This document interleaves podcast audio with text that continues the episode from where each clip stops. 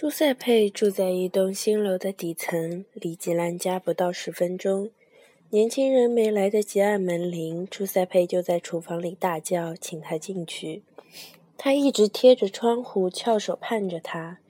家里散出清爽的味道。吉兰照老习惯，在门厅里脱掉鞋，穿上老头的旧拖鞋。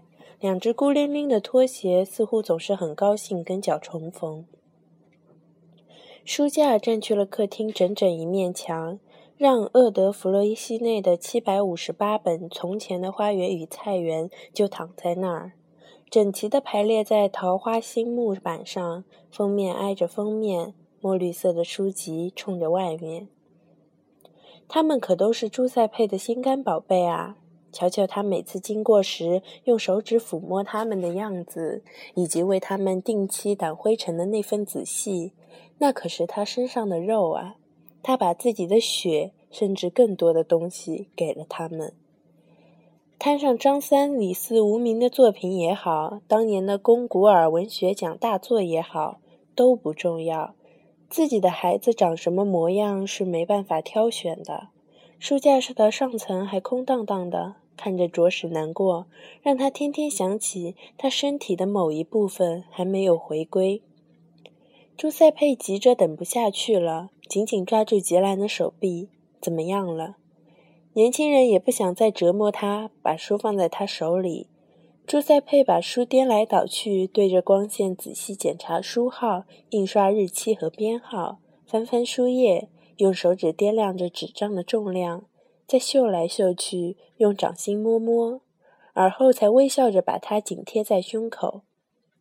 吉兰每次都感动地看着这张痛苦的脸，绽开出喜悦的微笑。这整个晚上，朱塞佩都会把弗雷西内的书留在身边，暖暖地放在毯子下面残留的大腿上，不到睡觉时绝不分开。他偶尔也会随便从书架上抽出一本来，一整天都放在旁边。吉兰懒洋洋地坐进沙发里，朱塞佩则到厨房里忙活开了。年轻人知道。喝过气泡酒，他才会放他走。他每次都跟朱塞佩说，没必要喝香槟，反正只有他一个人喝，随便什么葡萄甜酒，哪怕啤酒就行了。但无济于事。老头一定要端来高脚脚杯和专门打开小瓶装的上好香槟。虽然他自己以前灌进肚子里的都是些劣质的酸酒，叫不上名字的烈酒。现在却只打开高档的酒，价格昂贵，无论如何要吉兰喝下去。朱塞佩把轮椅开到茶几前面，依然笑容满面，把高脚杯和小瓶装的马姆红带香槟放在茶几上。第一口香槟先让吉兰的喉咙舒服的清凉一下，然后去填充胃的底部。你中午吃了什么？这个问题让他措手不及。他中午什么都没吃。朱塞佩对他十分了解，就知道他从起床到现在只吞了一把谷物，再加一碗滚烫的茶。老头审讯的小眼睛一下就从他的沉默中看得清清楚楚。我给你准备了吃的。他的口气不容置辩。吉兰只好接受。每次朱塞佩准备吃的，整个意大利都落进了你的盘子。先来一点意大利香脆螺旋长条面包，佐凤尾鱼酱，配一杯意大利气泡酒。接着是满满一大盘生火腿意面，配意大利基督泪珠红葡萄酒。朱塞佩高兴地提醒他，一个基督徒能遇到的最美好的事情，便是陶醉在基督的眼泪里。吉兰惊讶地发现自己居然暂时忘却了躲藏在味蕾里的纸浆的味道。甜点是一盘香脆的意大利杏仁饼，配上一杯自制的意大利柠檬酒，冰镇的恰到好处，简直妙不可言。他们天南海北胡侃一通，那玩意儿让他们变得清静。这种清静，只有在战壕里蹲过同一个炮弹坑的士兵才会有。吉兰跟朱塞佩道别的时候，已经快凌晨一点了。他在寒冷刺骨的深夜里行走了十分钟，酒也没有醒过来。他勉强脱下鞋，跟鲁热德利尔道了一声晚安，没脱衣服便倒在了床上，因为酒精和疲劳烂醉如泥。设了五点半闹醒他的手机在床头柜上拼命的震动。鲁热德利尔在波动的水面下用鼓胀的凸眼睛看着他。已经周一了，星期天一晃就过去了。起得太迟，睡得太早，一无所成的一天，没有欲望，不饿，不渴，甚至不值得回忆。他和鲁热德利尔一天都在打转，金鱼在鱼缸里打转，他在屋子里打转，等待着可恶的周一。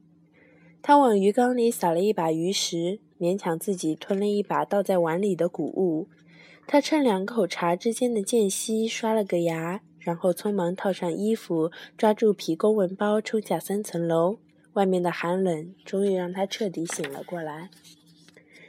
吉兰沿着通往车站的大街一路往下，边走边数路灯。数数是他忘却一切的最佳方式。他什么都数，漫无目标。今天数窨井盖，明天数停在路边的车、垃圾桶。或是大楼的入口，他对这条交通干道已经了如指掌。有时他甚至会数自己的步伐，躲在这些没用的数字后面，他就不会去想别的数字。科瓦尔斯基老爹在货物量特别大的日子里，从高高的瞭望台冲着他们吼出来的吨数。走到一五四号，每天同一个时间，一个系着拖鞋、睡衣外面罩着雨衣的老头，吃力地让他的狗撒尿。一条萎靡不振、毛色暗淡的卷毛狗。老好人一如既往地盯着他的心肝，努力地说服那只名叫巴尔蒂斯的狗，靠着在人行道中间努力求生的、看着像梧桐的那棵树，把膀胱排空。吉兰总会向系着拖鞋、睡衣外面罩着雨衣的老头问好，友好地摸一下巴尔蒂斯，鼓励他排尿。再数上十八个路灯，他就到车站了。吉兰站在白线后面，半睡半醒地摇晃着，突然感到有人在拉他的衣袖。他回头一看，有人悄无声息地走在了他的背后。两个矮小的老太太正瞪大眼睛盯着他。他们烫过的头发翻出跟朱塞佩的蝴蝶七五零一样的光泽，这种紫红色的晕彩对他来说并不陌生。他似乎已经在车厢里见过他们好几次了。躲在后面的那个老太太用胳膊肘推着另一个。去啊，莫尼克，你来说。莫尼克不敢，他把手搓来搓去，不知该怎么办，清了清嗓子，说些：“知道了，好呢。”别闹了，若斯泰特，要不我走了。吉兰恨不得去安慰莫尼克，告诉他没事儿，不会有问题。头两句话总是比较难说出口，后面就顺利了，没必要害怕。只不过他根本不清楚这两个善良的老太太到底想干什么，只看得出他们想跟他说话。前面提到的莫尼克像抓救生圈一样紧紧抓着他的手提包，终于下定决心。是这样的，我们想告诉您，我们喜欢您做的事情。我做什么了？吉兰疑惑地问道。那个，您每天早上在快铁里朗读，等等，我们觉得很好听，听了特别舒服。谢谢夸奖，不过你们知道这没什么，只不过读几页书罢了。正好，我跟若塞特想求您一件事儿，如果不麻烦的话。当然啦，您要是不同意，我们能理解。如果您能答应，那我们就太高兴了。我们真的会很高兴，而且也不会占用您太多时间。您想什么时候就什么时候，看您什么时候方便。我们绝对不想打扰您。吉兰情愿这个名叫莫尼克的人只搓手不开口。对不起，我们会很高兴。到底是什么意思？是这样的，事实上，我们希望您能来家里朗读。他舒了一口气，把最后几个字吐了出来，几乎听不清楚。吉兰傻呵呵地看着这两个八十多岁、想把他占为己有的粉丝，他们不同寻常的要求打动了他。他有些结结巴巴。问题是，不过莫尼克打断了他：“您得知道，星期四不行，因为有扑克牌。”其他时间都没问题，当然除了星期天，因为家庭的缘故。等等，我不过是读些文章片段，完全不相干的散纸。我不读书。啊，这我们知道，没有关系，而且这样更好，不会太单调。因为文章没意思，我们至少知道绝对不会超过一张纸。我和若塞特每周一和周四早上都到快铁来听您朗读，都快一年了。虽说早了点，但是不要紧，这样强迫我们出门。再说了，刚好那两天有急事，我们正好一举两得。这两个小老太包裹在米色大衣里，竖着耳朵等他回话，实在感人。吉兰突然间想回答他们疯狂的要求，把他那些活着的皮带到他每天乘坐的昏暗的车厢外面去。你们住哪儿？他的问题在他们听来就意味着他终于接受了。两个人欣喜若狂，在原地雀跃着，互相祝贺。那个名叫莫尼克的把名片放在吉兰手中，另一个在他耳边肯定地说：“我跟你说过，他是好人。”那张花团锦簇的纸片中间印着名字和地址：莫尼克·德拉科特与若塞特·德拉科特小姐，加尼市小丘巷七号乙，邮编九三二二零。有一行字被圆珠笔仔细地划掉了。杰兰猜想莫尼克和若塞特是姐妹俩。小丘巷在坡上面，从他家走过去要半个多小时。我们已经商量好了，如果您同意，我们付来回出租车。这样您方便一点，您没必要那么累。吉兰想，德拉科特姐妹俩来找他之前，已经计划了好一阵子了。我很愿意试一试，但我不希望你们把这当成长期的承诺。我们先说清楚，我可以来试读一小段，但是我想什么时候停止就什么时候停止。好啊，我和若塞特就是这么理解的，对不对，若塞特？你哪天能来？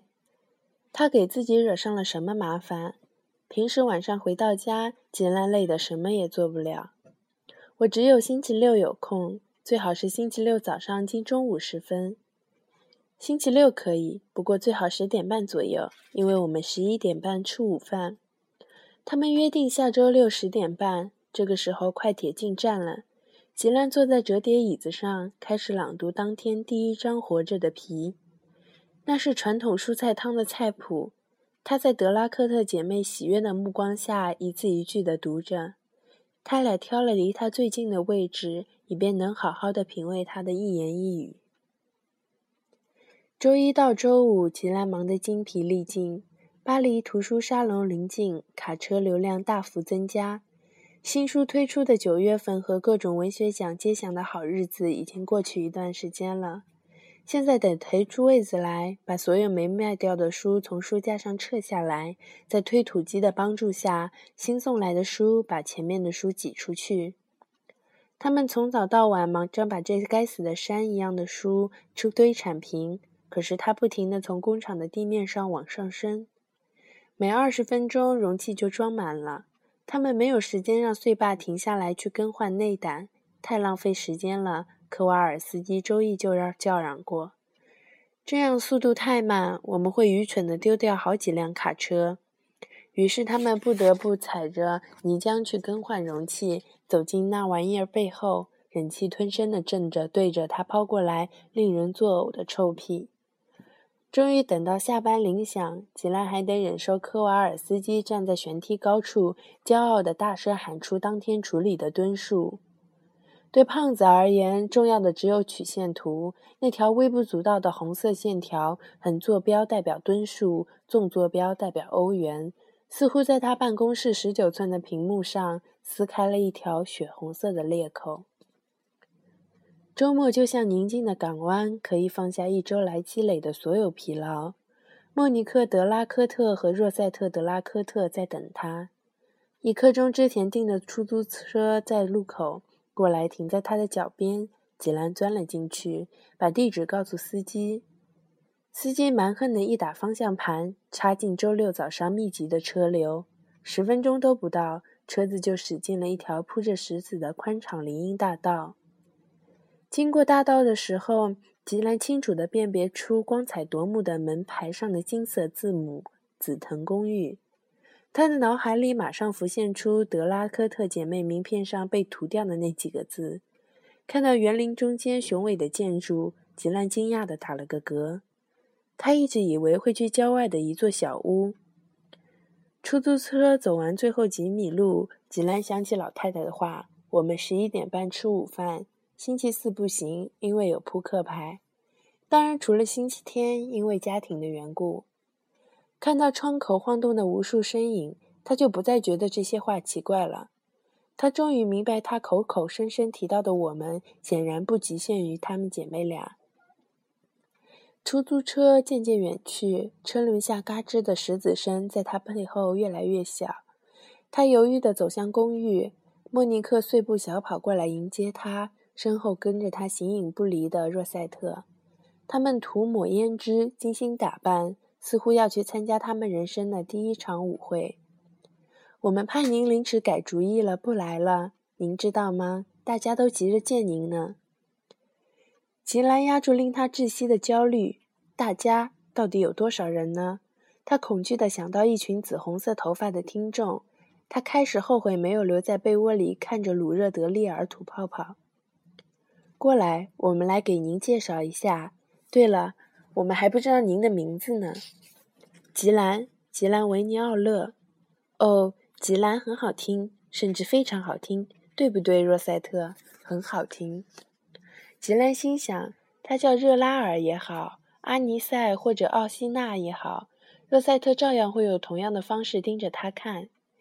姐妹俩紧紧抓住他的手臂，他就这样被他们簇拥着走进了紫藤公寓。在宽敞的大厅里，六个老人无精打采地坐在长椅上打瞌睡。房子看起来很新。吉兰看到这地方，首先想到的就是缺乏个性、实用、消过毒。拐杖在这里的回音肯定跟教堂的地下墓穴一样。他想到这儿打了个寒战，这里闻不到任何气味，包括死亡的味道。在那边，莫尼克轻轻地对他说，拉着他往饭厅走。当然啦，您得大声点儿。饭厅里都是人，里面挤了二十几个老头老太，一个比一个老。他一进门就从头到脚的审视他。他们中有工作人员，很容易认出来。一是因为年轻，二是因为他们穿着粉色的工作服。桌子特意被推到墙边，腾出空间来。吉兰紧张地盯放在饭厅中间的椅子，那把扶手椅在召唤他。我来介绍一下，我们今天很荣幸地请到吉兰吉尔吉尼奥尔先生为我们朗读，我请大家热烈地欢迎他。吉兰宽容地对说错他名字的莫尼克笑了一下，朝大家微微点了下头，算是打招呼。德拉科特小姐二号冲他挤了下眼睛，露出橙红色、珠光色的眼影，又用下巴示意他坐进扶手椅里。吉兰像木偶一样穿过饭厅，他本想走出轻松的步伐，却因为怯场跌跌撞撞。饭厅里热得像披萨烤炉，却没有披萨饼的香味儿。年轻人坐到某路易风格椅子上的天鹅绒面椅上，从公文包里取出一小叠散开的纸张。等所有人透过穿过了白内障或者将要患白内障的眼睛盯着他，他便开始朗读第一张《活着的皮》。伊尔莎看着苍蝇、小飞虫不停地从男人大张的嘴里进进出出，让母狗看得着迷。苍蝇每次都使用一样的伎俩。总是先往上飞一点，然后来个九十度大转弯，就像受到无形立方体的牵制，最后再回到起点。这种苍蝇特有的奇怪的飞行方式让伊尔莎烦躁。这是一只漂亮的食肉苍蝇，肚子鼓胀，泛着蓝色光的腹部满满的塞着成千上万的卵，只等着产到死尸的肉里，便开始孵化。母狗以前从来没有发现一只苍蝇会这么有趣。平常它总是满足于摇摇头，把苍蝇赶走，只把它们看作嗡嗡嗡撕裂空气的小黑点。它一般咬不到它们。到了冬天，苍蝇就神奇地消失了，只在身后留下几只干瘪的身体，躺在窗台上，直到来年的夏天。苍蝇停留在男人的上嘴唇，来来回回碎步前行，犹如放哨的士兵；接着又到发紫的舌头上闲逛。苍蝇终于从伊尔莎的视线里完完全全的消失了，深入到阴暗潮湿的地方，在冰冷的肉里再产下一连串的卵。苍蝇时不时地离开尸体，降落到桌子上的果酱瓶。母狗能看到它细小的口气粘在半透明的醋栗果冻表面，空气中还漂浮着鲜奶咖啡的味道，又浓又甜。碗在破裂的时候，画出了一滩漂亮的心形水渍。第三排传来沉闷的呼噜声，一个善良的老太太，头向后仰着，嘴巴大张，似乎等着苍蝇来找她。聚在一起的其他人一动不动，鸦雀无声，等着下文。莫尼克右手的大拇指指向天花板，显得特别高兴。正当他把纸翻过来要读背面的时候，一个老太太颤抖地问：“可是知不知道这位先生是怎么死的？”这第一个问题听着像鼓励大家提问，于是各种问题和猜测从四面八方蜂拥而来。猝死？不用说，肯定是猝死。猝死干什么？为什么一定是猝死呢？安德烈，你能告诉我们吗？一位老太太恶狠狠地反驳道。吉兰不知道安德烈到底怎么惹了这个裹着天蓝色棉浴袍的泼妇，不过他的赤膊极为希腊，像一记耳光一样狠狠地扇过来。我怎么知道？动脉爆裂或者心肌梗塞，总之是猝死。老头嘟嘟囔囔地说：“那他妻子呢？他为什么不叫急救？”另一个人问道。“什么妻子？那不是他的妻子，是他的狗丽莎。他叫丽莎。”一位戴着鸭舌帽的老头明确地解释道：“Lisa，那可不像狗的名字。那又怎么样？看着热尔梅娜，她叫她的金丝雀罗歇，跟她死去的丈夫同名。”被提名的热尔雷娜尴尬地在椅子上扭来扭去。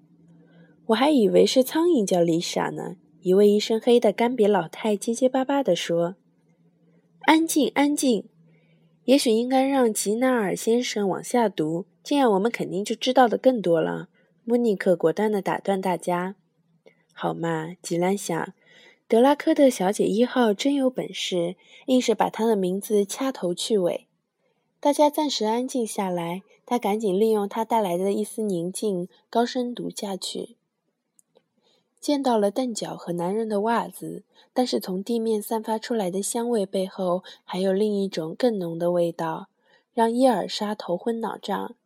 那便是挥之不去血的味道，到处都闻得到，充斥着母狗呼吸的每一个空气分子，像它一样被囚禁在这封闭的狭小空间里。伊尔莎没办法躲过这种味道，焦躁不安。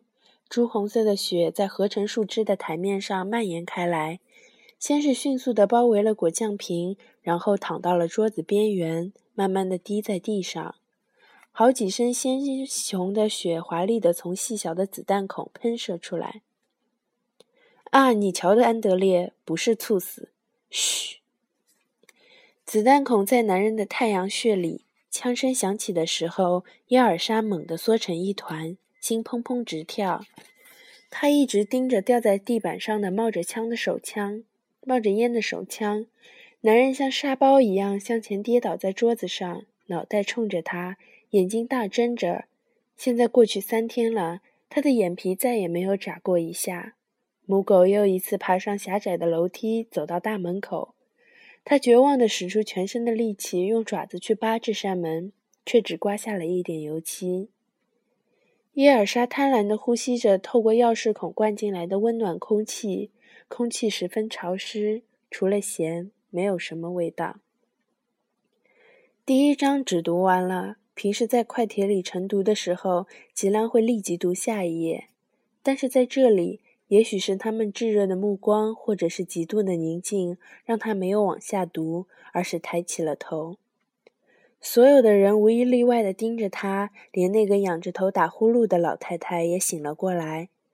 他感到有太多的问题悬而未决，太多的谜需要去解开。如果解决不了，至少得圈定一个范围。也就是说，不是猝死。那个胖女人怀恨在心，一字一句地说道，似乎很高兴挑了安德烈的错。他左边的老太太举起了手，莫妮克点了一下头，允许他发言。是不是自杀？不管怎么说，看上去挺像的。他用调解的声音确认道，连自己都感到吃惊。他一定用了四十五式手枪。一个矮胖子用嘶哑的声音肯定地说：“要我说，我觉得是二十二式手枪。刚才说那个弹孔很小。”另一个人反驳道。“为什么不是步枪呢？”蜷坐在轮椅的一个老太结结巴巴地问。“怎么可能，拉米耶夫人？怎么可能用步枪打到自己的太阳穴呢？”那么或许是谋杀，不过我不相信。一个小老头带着怀疑的神态喊道：“到底是在哪里呢？”那个名叫安德烈的人问道。“对啊，在哪里呢？那个家伙，他为什么要这样做？”再次炒作让一位老太太不安起来。依我看，在树林深处的一个农场里。为什么不在城里的公寓呢？这也有可能啊。每年都已有已经发现死了好几天，甚至好几个星期的人。周围还有邻居。要我说啊，在一艘船上，帆船或者小游艇，那家伙跟他的狗到了远海，对着自己的脑壳开了一枪。他说了，空气十分潮湿，除了咸，没什么味道。事情发展的趋势显然让莫尼克感到尴尬。他走到吉兰身边，在他耳边低语道：“维纳尔先生，最好接下去读第二页吧，时间过得很快。”您说的对，莫内特。不，我叫莫尼克。莫尼克那玩意儿可能会传染。年轻人想。对不起，莫尼克。于是他不得不遗憾地告诉大家：虽然他们问题提得很好，还是得往前走，让那具尸体、他的苍蝇和狗继续在海上流浪。也许在树林里，或是巴黎十八区，随他们的便。坐在第一排的老奶奶在椅子上已经扭来扭去动了五分钟了。她举起了手。“什么事，吉塞尔？”莫尼克问道。“我可以去厕所吗？”吉莱目睹着六个老太太在拐杖声和椅子拖动声中急忙起身。这批人或碎步小跑，或坐着轮椅，让厕所蹒跚而去。莫尼克向他们示意，时间过得很快，但赶紧朗读另外的文章。他从堆在脚边的书页里任意抽出一张。伊冯那·帕沙尔的声音已经在神父的耳朵里灌了快十分钟了。杜秀索瓦神父站在透光的小百叶窗后面，叽叽哝哝的低语徐徐地涌进忏悔室。百叶窗也挡不住那个女人唉声叹气的腔调里夸张地喷出一股股懊悔的气息。神父时不时地低声吐出一个誓，鼓励他说下去。从事圣职十几年，神父精通这门艺术，尽量让他们说，不去阻止，轻轻地在炭火上吹气，让他们重温过错，以便忏悔。不能一开始就原谅他们，不行，应该看着他们把什么都说出来，最终因为承受不住良心的责备而崩溃。尽管伊冯娜·潘沙尔语速很快，至少还需要五分钟才能把心里话都吐出来。神父背靠着隔板，不知道用手捂了多少个哈欠，胃也开始咕噜咕噜的抗议。老神父饿了，在从事圣职的最初几年，他习惯的接受忏悔的那些晚上，吃得非常清淡，一份色拉再加一个当季水果就可以了，没必要吃得更饱，给其他东西留点位置。罪孽的沉重不只是精神上的，绝对不是。晚上听别人忏悔两个小时，就像吃过领圣体的大餐，被塞得饱饱的。当他跟上帝一起关在这个逼仄的忏悔室时，他就像洗碗池排水管的虹吸，对，就是一个巨大的虹吸，把世界上所有肮脏的东西都回收到他的金属底部。人们跪下来，把他们肮脏的灵魂送在他的鼻子底下，就像沾满泥浆的皮鞋伸到水龙头下一样的自然。一旦得到宽恕，就什么事也没有了。迈着清白人的轻盈脚步离开，而他呢，气喘吁吁地离开教堂。灌进他耳朵里的那些肮脏的事情让他头晕恶心。不过现在经过多年的磨练，他听忏悔时不悲不喜，满足于忏悔室舒适的气氛，不可抗拒的昏昏欲睡。他紧接着拿出第三张纸，要是稍有迟疑，肯定会有一大堆问题突袭而来。挂在双扇门上面的时钟指针已经走向十一点十五分。搭顺风车的女孩告诉他，她叫吉娜。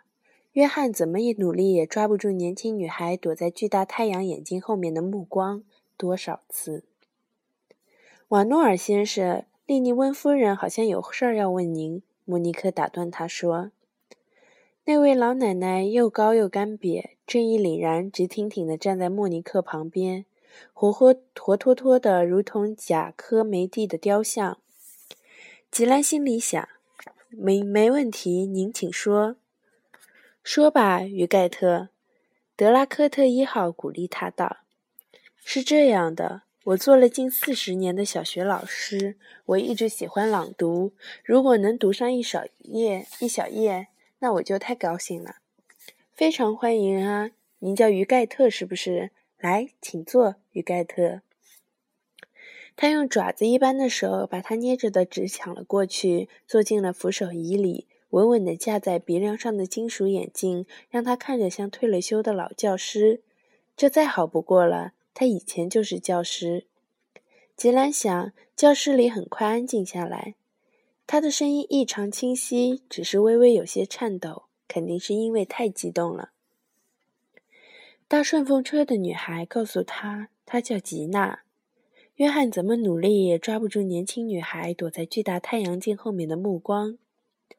吉娜自从上车后，不知道交叉了多少次腿，曲线分明、修长的腿，尼龙丝袜的沙沙声折磨着约翰。吉兰惊跳起来，与盖特利尼温读的最后一句话让他淌出了冷汗。他立即明白下面会出问题。他从来没有事先阅读过从碎巴肚肠里抠出来的活着的皮。他不想提前知道内容，喜欢当场读出来。他朗读了这么多年，还从来没有遇到过于盖特正在宣读的这类文章。而且兴高采烈的于盖特正使出浑身的招数，读得有声有色，似乎还没有意识到下文会如何。全神贯注地听他朗读的听众，似乎也没有意识到。他努力地看着前面的路，女孩向他借火。他一般不允许别人在他的大卡车里抽烟，但他把打火机递了过去，连自己都感到吃惊。他用双手抓住她的手腕，把火苗凑近了抹着口红丰润的艳唇，唇间夹了一支契斯特菲尔德牌的香烟。他将上身俯向烟灰缸，左乳蹭到了约翰结实的肱二头肌。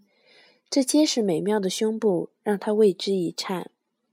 天哪，他怕的就是这个。如果他不插手，他俩就要出事儿了。